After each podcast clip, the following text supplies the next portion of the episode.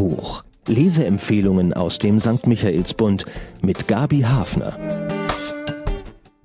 Mein Buch diese Woche, das ist auch mein Lieblingsbuch aus dem letzten Jahr. Dieser Roman hat, seitdem ich ihn im Spätsommer hier vorgestellt habe, noch einige Preise bekommen und viel Anklang gefunden. Junge mit schwarzem Hahn heißt der Roman von Stefanie Vorschulte, ihr erstes Buch. Das klingt wie der Titel eines Gemäldes und tatsächlich werden der elfjährige Junge und das Tier von einem Maler im Heimatdorf des Kindes verewigt. Mit ihm bilden der Junge und der Hahn ein Gespann, das durchs Land zieht. Und das wird eine ziemlich ungewöhnliche Reise. Im Grunde hat die Autorin ein Märchen geschrieben, angesiedelt in einer weit zurückliegenden Zeit, so ungefähr die Zeit des Dreißigjährigen Krieges, würde ich sagen, aber das ist mehr ein assoziatives Gesamtbild als eine präzise historische Zeit, die da beschrieben ist. Märchenhaft unbestimmt eben, umso deutlicher ist ein moralischer Grundzug in der Geschichte, auch typisch für Märchen, und der wird verkörpert von ganz außergewöhnlichen Charakteren, erzählt mit fantastischen, schönen und auch oft ziemlich schaurigen Bildern. Die Handlung Martin fällt aus dem Rahmen. Er kann schon mit elf Jahren schneller und besser denken als die meisten Erwachsenen im Dorf. Das demonstriert er auch gleich in der Eingangsszene, als der lang erwartete Kirchenmaler das Dorf erreicht, aber der Schlüssel zur Kirche nicht auffindbar ist.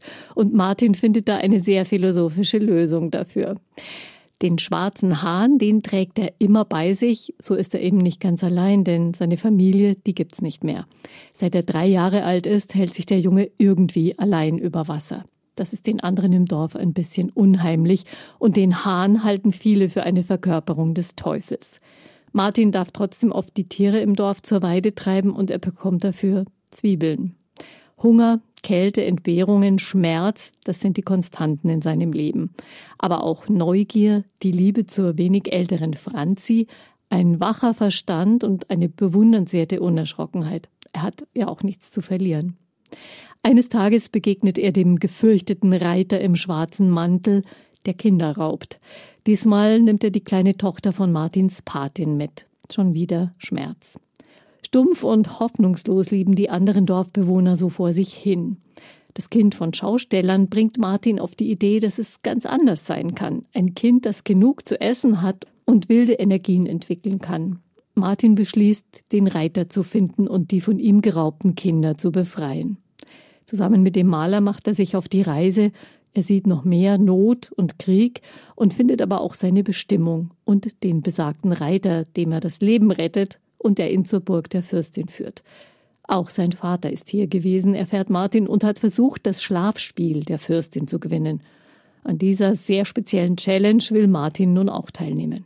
Die Autorin Stefanie Vorschulte ist auch studierte Bühnen- und Kostümbildnerin und ich finde, das merkt man ihrem Roman an, wie sehr sie eben auch in der Welt der Farben und starken Bilder zu Hause ist und sie in Worte zu fassen weiß.